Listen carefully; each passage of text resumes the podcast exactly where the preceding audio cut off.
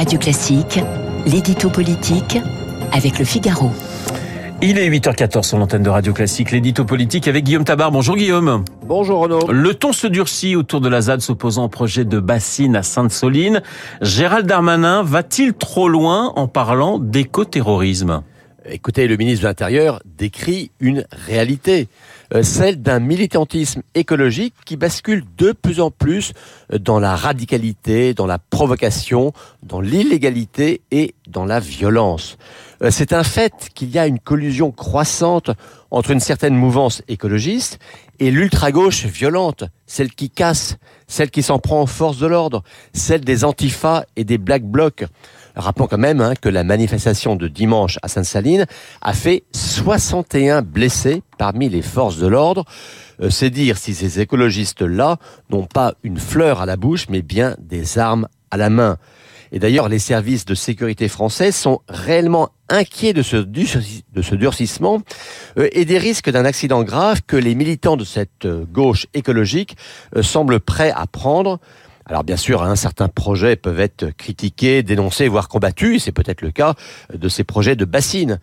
Mais il est toujours inquiétant et dangereux de voir les apôtres d'une cause qu'ils pensent juste décréter que la fin justifie les moyens. Guillaume, l'écologie politique se tient-elle en marge de cette mouvance ou la soutient-elle?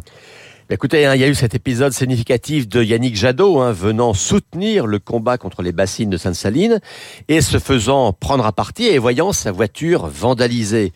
Euh, rappelons que Yannick Jadot, lorsqu'il était jeune et engagé à Greenpeace, euh, participait lui aussi à des opérations illégales. Eh bien, aujourd'hui, il fait figure de modéré de l'écologie. Et on voit bien comment un toute radicalité finit toujours par être doublée par plus radical encore. Et ça, c'est un trait constant dans l'histoire de la gauche révolutionnaire. Les durs d'un jour finissent par être dénoncés, jugés, bannis, parce que, en finissant par rechercher l'efficacité plutôt que la radicalité, eh bien, ils sont regardés comme des traîtres à la cause. Et il est intéressant d'ailleurs, Renaud, de voir comment le premier réflexe de Sandrine Rousseau a été de dire que Yannick Jadot devait entendre qu'il fallait retrouver ce qu'elle a appelé une écologie de combat. Et ça n'est que plus tard hein, qu'elle a fini par consentir à condamner la violence. Mais clairement, hein, pour l'écologie courant Rousseau, l'illégalité n'est pas un problème. D'ailleurs, au passage, hein, on voit comment à EELV, euh, on est toujours dans les règlements de compte personnels, pour tout dire, assez minables. Et parallèlement à cela, Guillaume, le, musée d'Orsay a arrêté in extremis une opération contre un tableau de Van Gogh. Que disent ces opérations qui se multiplient?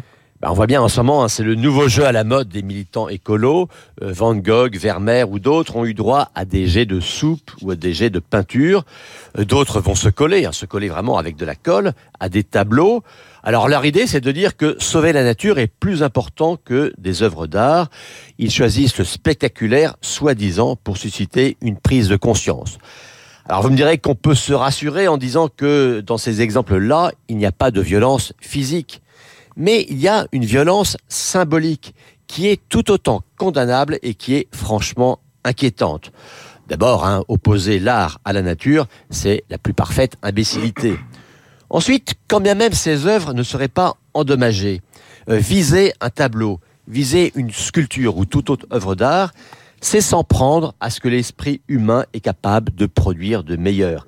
Vous noterez que tous les totalitarismes, hein, tous, s'en sont toujours pris à l'art, eh bien, par leur happening spectaculaire, euh, si ces crétins qui n'arrivent pas à la cheville d'un Van Gogh ou d'un Vermeer voulaient convaincre que leur militantisme était une forme de totalitarisme, ils ne s'y prendraient pas autrement. L'édito politique de Guillaume Tabar particulièrement en forme ce matin. Tout de suite, mon invité.